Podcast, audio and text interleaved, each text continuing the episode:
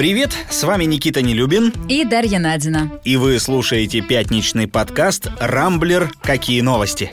И знаешь, вот ну их в баню всех, а? То, понимаешь, обниматься лезет, то тут же тебе в спину плюет. Ведь русского человека не обманешь, ведь не бывает дыма без огня, ну правда же? С тобой, конечно, согласны пол Европы, но не я. Здесь мы не просто обсуждаем главные события недели, но и пытаемся разобраться, как они влияют непосредственно на нас с вами и нашу жизнь, а помогают нам в этом эксперты и пользователи Рамблера. Всю неделю мы следили за новостями и отобрали для вас самые интересные. События этой недели однозначно войдут в историю. Вместо новостей ну, практически сюжет блокбастера о шпионах. Главное действующее лицо Александр Лукашенко. В прошлое воскресенье власти Белоруссии посадили в Минске самолет и задержали оппозиционера, летевшего из Греции в Литву. И вот вся эта спецоперация по поимке Романа Протасевича теперь может закрыть для россиян окно в Европу. Не будем в подробностях описывать произошедшее. О ней просто из каждого утюга всю неделю. Да и тем более в этой истории две правды. И кому верить, я думаю, каждый уже сам для себя решил. Итак, самолет с бывшим главредом оппозиционного телеграм-канала «Нехта» посадили в Минске под предлогом того, что на борту бомба. Заложили ее как будто бы террористы из Хамас, ну и отправили предупредительные письма со швейцарского сервера.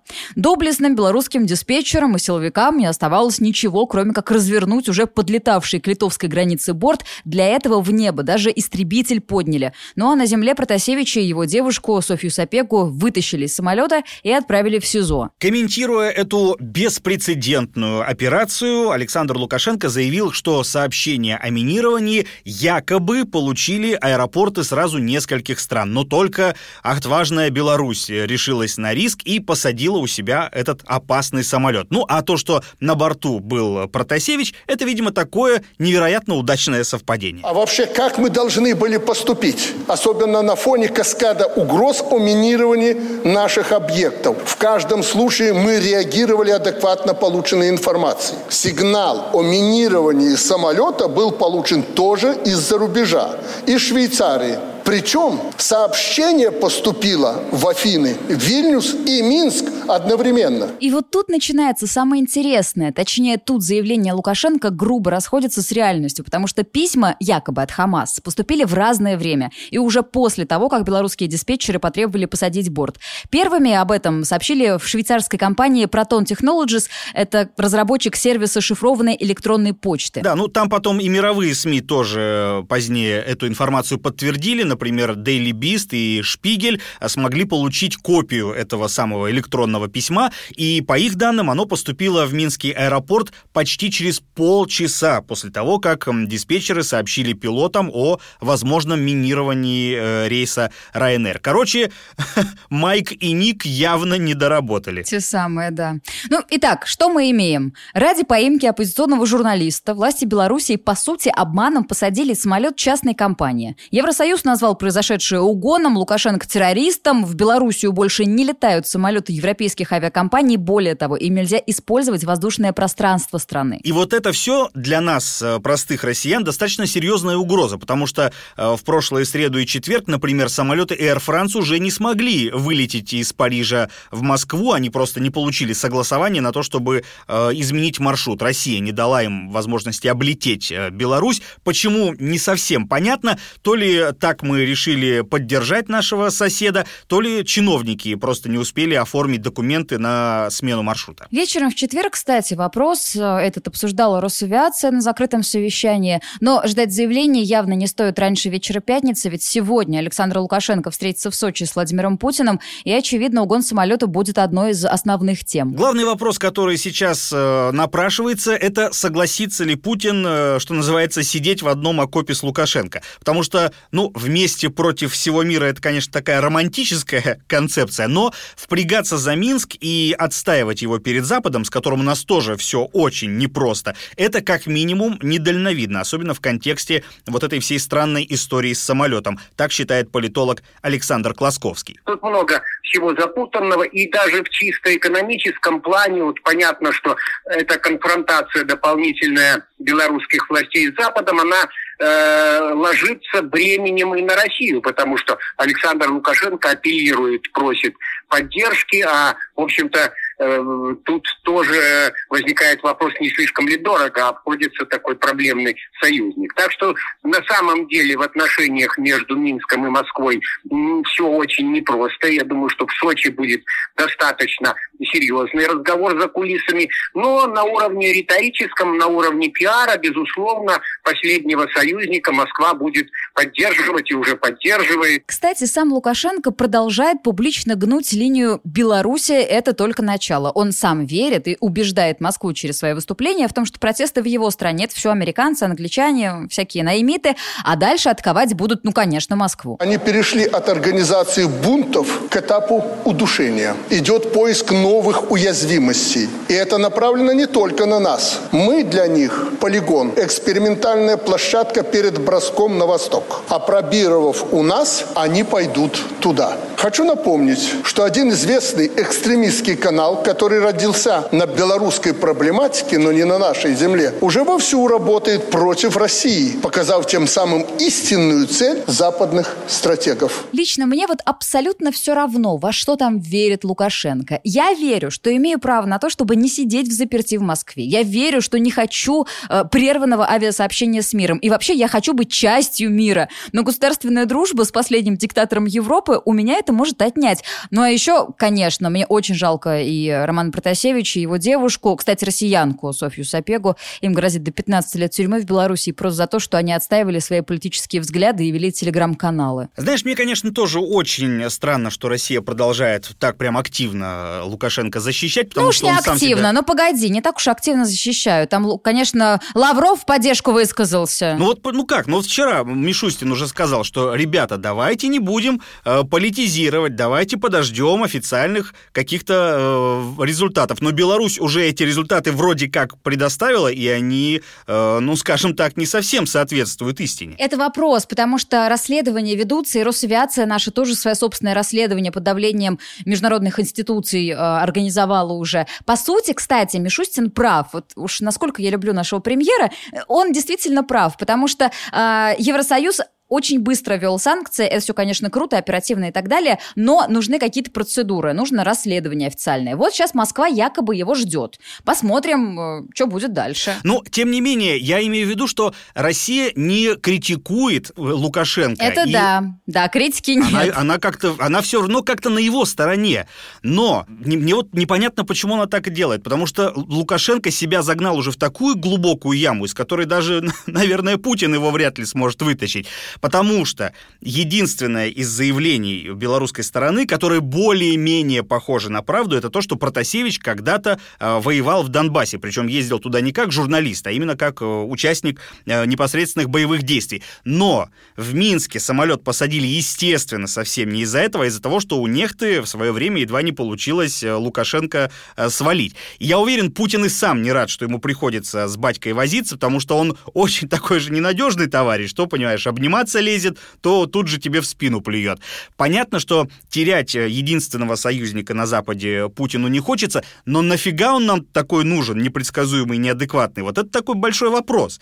И плюс еще, вот ты правильно сказала, гражданку России арестовал не пойми за что. В общем, с такими друзьями и врагов не надо. Кстати, а ты слышал эту конспирологическую теорию о том, что все, мол, неспроста? Значит, Лукашенко за неделю до встречи с Путиным устраивает всю эту заварушку с самолетом. Потом саммит Евросоюза тут же обкладывают Беларусь санкциями и проклятиями. Еще через два дня после саммита ЕС Лукашенко в Сочи заявляет Путину, что ситуация критическая, только немедленная интеграция спасет Белоруссию. 4 июня Путин на пленарном заседании э, Петербургского экономического форума сообщит Макрону, что решение принято, ну а потом, значит, с 11 по 15 июня Макрон и все остальные на саммитах э, Большой Семерки, НАТО, ЕС, США обсуждают, что делать дальше с Россией и Белоруссией. 16 июня Путин в Женеве Байдена предупреждает о том, что мы объединяемся, а 24 июня в Москве и Минске проходит парад единства. Как тебе такая схема? Слушай, зная непредсказуемость э, Лукашенко, я уже ничему не удивлюсь. Вполне, вполне такой допустимый сценарий. Неделю назад мы обсуждали неосторожное заявление Дмитрия Медведева о том, что неплохо было бы ввести обязательную вакцинацию в России. Слова бывшего премьера быстро опровергли, но на этой неделе тема снова всплыла, причем в Якутии. Региональные власти, по сути, обязали местных предпринимателей прививать своих сотрудников. В противном случае штраф 200 тысяч. Ну, новость действительно наделала много шума. Бизнесмены начали возмущаться, а в местной общественной палате, я имею в виду э, в Якутии, и вовсе заявили, что люди бы и рады прививаться, даже не из-под палки, но, к сожалению, спутника ВИ на всех не хватает. На следующий день глава республики Айсен Николаев постановление правительства как будто бы опровергнул и заявил, что, как водится, это все журналисты переврали. Ну, конечно же, коллеги, наша сейчас главная задача, чтобы вообще такой ситуации не допускать, чтобы у нас люди массово болели, чтобы до тяжелой стадии болели. И здесь главная вакцинация. Я вот э, вчера, конечно, там, как всегда, с рыста массы информации все многие с ног на голову поставили, что тут всех силой будут э, заставлять э, прививаться и так далее, обязательно прививку делать. Э, мы, мы за массовую вакцинацию, чтобы люди массово прививались, так, особенности вот труднодоступных территорий, чтобы там даже в случае заноса болезни распространение болезни дальше не пошло. Надо сказать, что кейс Якутии был не единственным. Чечня тоже выступила. Рамзан Кадыров заявил, что непровакцинированным жителям медицинскую помощь следует оказывать в последнюю очередь. Телеграм-канал каналы тут же э, написали, что такую директиву Кадыров якобы получил из Кремля. Но официально и президент, и его пресс-секретарь Дмитрий Песков продолжают утверждать, что вакцинация должна быть добровольной. Но ведь русского человека не обманешь, ведь не бывает дыма без огня, ну правда же? Ну правда, правда. Вообще мы с тобой оба и уже не раз выступали за массовую вакцинацию. Как по мне, тут любые средства хороши, лишь бы избежать третьей и четвертой волны, а третьей нам уже так очень непрозрачно намекают. Кстати, на прошлой неделе в Ленэкспо открыли временный ковидный госпиталь. Так вот, коек там уже не осталось. Вот о чем людям-то надо говорить в первую очередь. По пути гуманной иммунизации решили пойти власти Москвы и Подмосковья. В области предприятия, на которых 60% персонала привиты, получат послабление по эпид-требованиям. Ну а в столице Сергей Собянин предложил поделить кафе и рестораны на две зоны и отдавать предпочтение клиентам с сертификатом вакцинации. Такая вот гуманистическая история. Не штрафы по 200 тысяч, как в Якутии, а просто вот вам зона сегрегации. Проследуйте, пожалуйста. Какой из этих вариантов предпочтительнее? Социальный психолог Алексей Рощин считает, что полагаться на справки о вакцинации в руках людей, ну, нельзя, наверное. А принудительная вакцинация чревата ростом коррупции. То есть, э, на самом деле, ситуация тупиковая, и, на мой взгляд, э, без каких-то сдвигов политических и мировоззренческих ситуацию изменить не удастся, и заставить людей массово прививаться, так, чтобы это действительно были массовые прививки, а не массовые приписки, практически невозможно. Хотя, конечно, массовые приписки, если только будет дан сигнал, можно будет обеспечить в любом масштабе хоть тебе процентов 60, хоть 70, хоть все 100 и даже 146 процентов вакцинированных. Надо сказать, что идея организовать ресторанную сегрегацию не понравилась ни владельцам заведения, ни посетителям. В соцсетях вообще вакханали уже, там пишут, что это желтая звезда 21 века. Лично мне идея кажется приемлемой. Одна беда. Если ее внедрят, то ужинать мне придется в одиночестве, потому что большинство моих друзей прививку так и не сделали. Короче, их в Якутию, конечно, все. Я там, кстати, прожил больше половины жизни, и всем, кто в Якутии еще не был, ну, прям настоятельно рекомендую съездить, потому что круче природы и рыбалки нет нигде в России. Авторитетно вам, ребята, заявляю. Ну и, видимо, с точки зрения пандемии регион обещает стать одним из самых э, безопасных в стране. Ну, это если им спутник Ви подвезут в нужных объемах, конечно. Ну, я надеюсь, что так и будет, потому что действительно заводы и фабрики у нас работают на полную мощность, и страна-то большая, всем должно хватить. Но, возвращаясь к обязательной вакцинации, мне вообще очень странно, почему почему в Кремле прям вот так берут и эту идею отбраковывают. Тут еще вчера э, Песков заявлял, что тем, кто откажется вакцинироваться, власти будут, цитата, терпеливо разъяснять необходимость прививки. Вот прям как детям малым. И мне теперь очень интересно, у кого первым лопнет терпение? У упрямых антипрививочников или у нашего руководства? Слушай, не знаю, когда ты говоришь про то, как Кремль отбраковывает эту идею, у меня совсем другие мысли в голове. Я вот вспоминаю, как Путин отбраковывал идею пойти а, на третий срок, на четвертый срок, потому что два срока этого достаточно. Как Путин пропаковывал идею переписывать Конституцию, понимаешь? А потом принудили президента. Терешкова вот со всеми этими своими предложениями. Потому что приходят всякие и говорят, Владимир Владимирович, ну не можем мы дальше. Вот очень нам надо переписать Конституцию, очень надо нам обнулить ваши сроки, очень надо пенсионный возраст поднять, а президент не может сопротивляться. Так что знаешь что, Никита, ты уж тут не будь так категоричен. Все может быть. Виноваты оказались родители. В четверг с неожиданным заявлением выступил Александр Бастрыкин. По словам главы Следственного комитета, ЧП с расстрелом детей в Казани не случилось бы, если бы школу охраняли. А охраны не было, потому что родители, видите ли, отказались оплачивать услуги ЧОПа. Еще Бастрыкин посетовал, что после массового убийства в Керчи никаких мер принято не было, ошибки на местах не исправлены. Ну, с последним пунктом нельзя не согласиться, а вот первый вызывает вопросы, а еще тревогу, если честно. Как вообще так вышло, что охрану детей в государственных бюджетных учреждениях должны обеспечивать родители, а не государство? Это что ж, вырос, значит, террорист, ФСБ его не заметила, милиция внимания не обратила, медики забили на него, и вот он идет, спокойно расстреливает людей, а виноваты в этом, помимо его самого, родители тех, кого он расстрелял, так что ли? Ну да, хорошо хоть учителей не замазали черной краской заодно. Вообще да, более чем странная позиция государства. Ну, скорее Бастрыкина, не государство, потому что вот пресс-секретарь президента Дмитрий Песков заявил, что виновных установит суд, а самим искать их, мол, не надо. Что касается выполнения поручения, то есть контрольное управление, которое занимается этим контролем. Сейчас еще информация не подытожена, поэтому я не могу вам ничего сказать. А что касается ответственности и так далее, то это может определить только суд, основываясь на материалах следствия, которое сейчас, насколько я понимаю, ведется. И это при том, что на охрану школ бюджетные средства выделяют 40 миллиардов рублей в год. Немалые деньги. Э, это вот наши коллеги из знак.ком э, подсчитали. Деньги эти на что, спрашивается? На рамки, кнопки, софинансирование ЧОПов. Неужели Бастрыкин не в курсе? Кстати, в школе 175, где и произошла трагедия несколько недель назад, охрана-то была. Но в прошлом году после перехода на дистанционку ЧОП отозвали. Как писала база, потом предприятие запросило за свои услуги больше денег. Ну и контракт остался неперезаключенным. Значит ли это, что глава Следственного комитета должен винить в смерти детей их же родителей? Ну вот как по мне, так нет. Я согласен с тобой. Вообще, на самом деле, еще одна была очень странная история из Казани, э, довольно тесно связанная с теми трагическими событиями. Э, в другом лицее, номер 187, родители написали заявление на первоклассника. Мэш написал, что они якобы считают его причастным к стрельбе 11 мая, потому что э, ребенок часто имитировал стрельбу на пальцах, пеналах и ручках во время уроков. В день трагедии мальчика в школе не было, а еще он был недалеко от той самой 175-й гимназии, э, когда там вот все случилось. Как рассказала мама подозреваемого, прости господи, они были у врача, э, шли просто мимо школы, когда туда как раз приехала полиция и просто остановились посмотреть. Эта история могла показаться кромешным бредом, но как рассказала мать первоклассников, в полиции ей приписали административку за неисполнение родительских обязательств. И теперь могут вообще лишить прав на воспитание ребенка. Капец, капец просто. Мать уверена, что руководство школы мстит ей за отказ платить бесчисленные поборы в лицее. Вообще очень хочется, чтобы полиция уже занялась реальными проблемами, а не расследованием причин, почему семилетний мальчик делает на уроках пиу-пиу пальцем. Ну серьезно. Тут, кстати, вчера президент Татарстана Миниханов уже предложил ограничить доступ детей к онлайн-шутерам. Якобы они виноваты во всем этом, и таким образом можно будет якобы предотвратить повторение подобных инцидентов. То есть, опять, знаешь, лишь бы гайки позакручивать, только чтобы э, комплексно как-то не решать эту проблему. Потому что, ну, по-другому тут действительно никак не получится. Надо... Не умеем мы по-другому, конечно. Увы.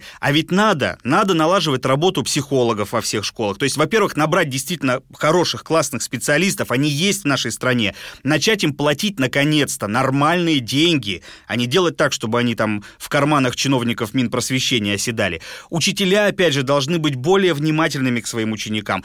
Платите им и за это. В чем проблема? И уже потом давайте заниматься мерами безопасности, ставить эти рамки дурацкие, охранников там с кроссвордами и всем прочим. А интернет запретами, ну, точно тут не поможешь. Тем более, что обойти их любому современному школьнику это расплюнуть. Думаю, нам пора вводить новую рубрику «Новости, которые никогда не сбудутся, а жаль». В общем, следующее сообщение просто идеально вписывается. Так. Короче, торгово-промышленная палата предложила прогрессивную шкалу налогообложения. Организация выступает за то, чтобы отменить ставку для работников зарплаты ниже 13,5 тысяч рублей в месяц и поднять ее с 15 до 45 процентов для богатых. Слушай, ну круто предлагают задрать, но тут есть же еще важный момент, кто такие богатые. Там же, по-моему, в ТПП не уточнили. Скорее всего, речь идет о сотрудниках с зарплатой в 5 миллионов рублей в год и выше. Именно они сейчас платят э, 15%, а не 13%, как э, все остальные. И все же 5 миллионов рублей в год как-то маловато. Скорее речь идет о ком-то побогаче, о тех, кого всего 1% на всю страну. Да и потом, вот 5 миллионов рублей в год, это что? Это 416 тысяч в месяц. Вот заберешь ты у этих людей ползарплаты, и, и что останется? Они уволятся. Ну или договорятся с работодателем о том, чтобы им платили 4 миллиона 999 тысяч в год. Лично я бы так и поступила. Ах, какая ты коварная. Вообще, тут да, конечно. Если уж э, и брать больше, то с тех, кто, не знаю, ну, миллиардами ворочает. Нас таких, кстати, немало. В список Forbes хотя бы загляни. И все же надо признать э, сразу, что идея торгово-промышленной палаты, она практически неосуществима. А главное, вредна, потому что люди со сверхдоходами, как правило, свои сверхдоходы спря- э, прячут.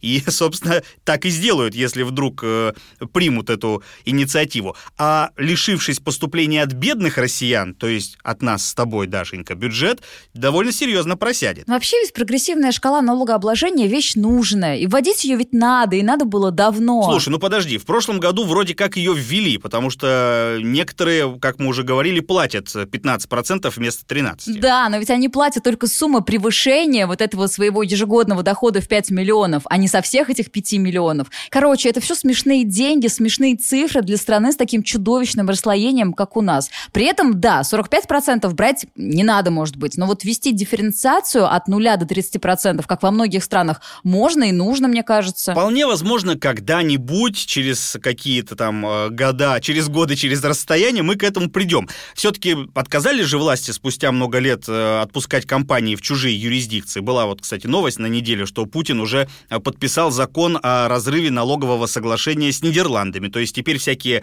э, голландские компании, которые работают в нашей стране, должны будут платить у нас налоги по полной программе, а не по сниженной вот этой ставочке в 2-3%. Вот казалось бы, да, чего нам дались какие-то там голландские компании? Но вы удивитесь, услышав название некоторых из них.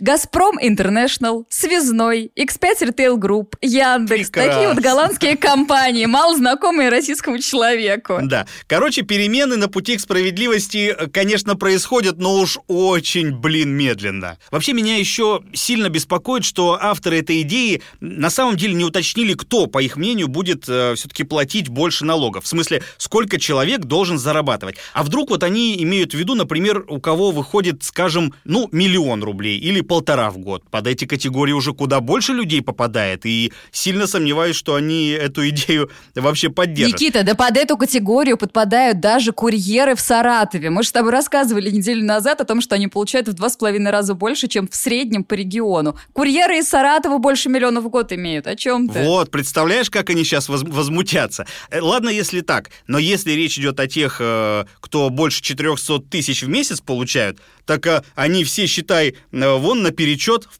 парламенте, в правительстве сидят. И в этом случае затея торгово-промышленной палаты, повторюсь, заведомо провальная. Казалось бы, Евровидение отгремело неделю назад, и пора бы нам забыть об этой политико-музыкальной вакханалии на год. А нет. На днях разгорелся настоящий скандал. Манижа пригрозила изданию «Wonderzine» судом за клевету. Причиной стала колонка Юлии Таратуты под заголовком «Почему выступление Манижа на Евровидении не радует». В частности, в ней главный редактор, а Таратута главный редактор «Wonderzine», заявляет, что в России плохо с феминизмом и говорит о возможном покровительстве исполнительницы со стороны администрации президента и э, влиятельного бизнесмена. И вот эта часть э, расследования, самое, что называется, интересное. Таратута ссылается на телеграм-канал «Инфобомба» и издание «Лен Правда». Ну, такие себе, прямо скажем, источники. О, да. Да. Так вот, они писали о том, что поездку Манижи на Евровидение якобы лоббировал не абы кто, а зам главы администрации президента Сергей Кириенко и влиятельный бизнесмен, а по совместительству друг Владимира Путина Юрий Ковальчук. Процитируем Wonderzine. Версия замысловатая. Корпорация «Росатом», где до прихода в Кремль работал Кириенко и откуда в Интер РАО перешел Ковальчук-младший, инвестировала э, в ГЭС на территории Таджикистана. Подрядчиком проекта был Акмал Усманов. Это дядя певицы Манижа. На этом подряде стороны якобы так сблизились, что двоюродная сестра Манижа, дочь Акмала Муниса, даже пошла работать на Первый канал. А саму Манижу, когда пришло время, отправили на Евровидение. Э, Слушай, да, схемка такая и правда заковыристая. Когда э, Манижа все это прочла, она, конечно, была в ярости, тут же поручила подать заявление в суд. Таратута, в свою очередь, публично изумилась такой оперативности, как бы намекая на то, что на самом деле в этой статье Правда, а не слухи. Короче, Евровидение прошло, а нападки на Манижу, к сожалению, продолжаются. Вы знаешь, вот ну их в баню всех, а? Давай лучше пару слов скажем о самом конкурсе. Мы же его не обсуждали в прошлую пятницу, еще не было финала. Вот признаюсь честно, я смотрела финал и голосовала за победившую Италию, потому что вот от солиста группы Манискина у меня старушки натурально началась тахикардия.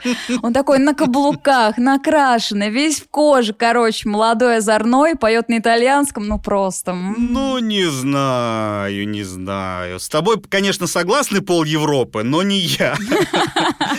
Вот. Но на самом деле, если бы не голосование зрителей, то профессиональные судьи отдали победу бы Франции. Француженка вот наоборот, кстати, была очень хорошая. Такая прям ну, хорошая девочка, настоящая. Вообще, на самом деле, на этом конкурсе было, на удивление, много песен в таком старом добром э, духе европейском, и причем на разных языках. Раньше было условием, чтобы только на английском, но теперь француженка пела на своем, на французском, итальянцы на своем. В общем, потянуло исполнителей и зрителей на классическую, хорошую поп-музыку. Это удивительно, конечно. И ведь это здорово. Песни, ну, правда, в большинстве своем были так себе, конечно, но Манискин и Дамиана... Ой, Никит, ну все, я влюблена. Вот, кстати, бесполезный тебе факт. Название победившей песни переводится как «Тихий и послушный», а в тексте говорится о нонконформизме артистов, которые смогли добиться популярности, не изменить себе и сохранить индивидуальность. Ты это, старушка с тахикардией, ты хоть знаешь, что твоему нонконформисту 22 годка всего-навсего? Он мог быть моим сыном в другой вселенной. Да, а еще любимый твой Дамиана все никак не может отмыться от славы наркомана, потому что прямо во время голосования там камера ухватила, как он наклонился к столу очень близко и чего-то там как будто бы нюхнул. Не было такого. Он же сказал, что он бокал поднимал с пола. Это все навет клеветников и завистников. Отмазка, конечно, так себе. Ну, на самом деле, да, да, он потом там даже тест вроде как сдал на наркотики, и все там э, ок. Чист был твой Дамьяна, как стеклышко. По крайней мере, в тот вечер на Евровидении. Я же говорю, хороший мальчик. Кстати, раз уж мы с тобой заговорили о всяких конкурсах, я тут вчера наткнулся на чумовую новость. Короче, рассказываю. Один известный мировой производитель чистящих средств, не будем называть э, бренд, запустил в России такой необычный конкурс. Так. Они открыли специальный сайт, и там разместили фотографии школьных туалетов. Худший из них станет победителем, а компания полностью оплатит ремонт, либо предоставит годовой запас э, собственной продукции. Там, кстати, тоже, как на Евровидении, идет голосование общенациональное Господи боже. за участников. Кто лидирует? Вот. А значит, больше всего голосов э, пока что у туалета Чебоксарского городского лицея номер 44. Около тысячи э, голосов за него отдали. В описании к фото э, говорится, что санузлу требуется полная замена плитки и сантехники. Вот где настоящая-то борьба идет. И без всякой тебе политики, понимаешь. Конечно, там без политики, зато голоса накручивают, я думаю, хлеще, чем на Евровидении. Причем директора этих лицеев и школ. Спускают директиву, знаешь, как вот перед выборами нам нужно показать результат для партии определенной, а тут нам нужно показать результат для нашего туалета. Ой, кошмар. Я, кстати, посмотрел фотографии вот участников этого конкурса, но я просто офигел. Там туалеты один в один такие же, какие были в моей старой школе, которая была еще во времена революции построена, которую я окончил 25 лет назад. Тоже все разбитые, грязные, с этими, знаешь, дикими вот этими странными емкостями, которые полностью в, в пол забетонированы санкционированы. То есть вот этот дикий советский стандарт э, школьных уборных, который еще в прошлом веке пришел в чью-то больную голову, до сих пор бережно соблюдается в современной России. Меня это лично просто поразило. Потому что проверенное значит качественное. Ну что, на этом пока все. Вы слушали пятничный подкаст «Рамблер. Какие новости?». В главных событиях недели разбирались для вас Никита Нелюбин и Дарья Надина. Не пропускайте интересные новости, слушайте и подписывайтесь на нас в Google Подкаст, Apple Подкаст, Яндекс Музыки и Castbox. Увидимся на rambler.ru. Хороших вам выходных.